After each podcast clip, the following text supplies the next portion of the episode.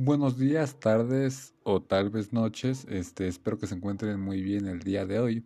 En este pequeño archivo veremos de manera muy rápida las cualidades, así como las competencias y por último las habilidades que debe tener un entrevistador.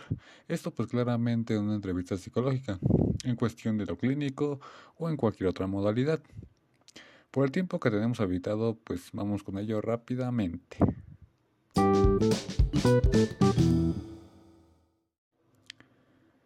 Como primer punto tenemos las cualidades. La primera es la observación. Aquí pues prestamos atención en todo momento a cómo viene vestida la persona, a cómo se sienta, a cómo se expresa y a cómo saluda y etcétera.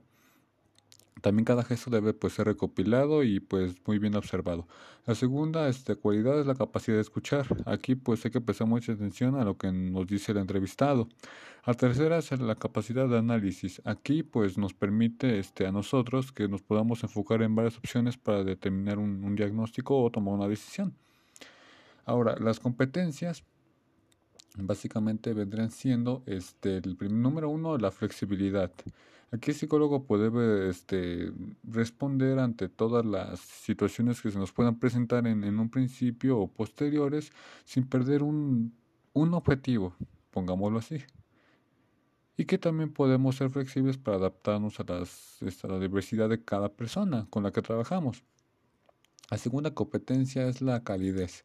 Aquí se comunica el paciente con la aceptación positiva del mismo. Es decir, como tener una especie también de empatía, pero un poco más pues leve, ¿no? O, podemos decirlo así.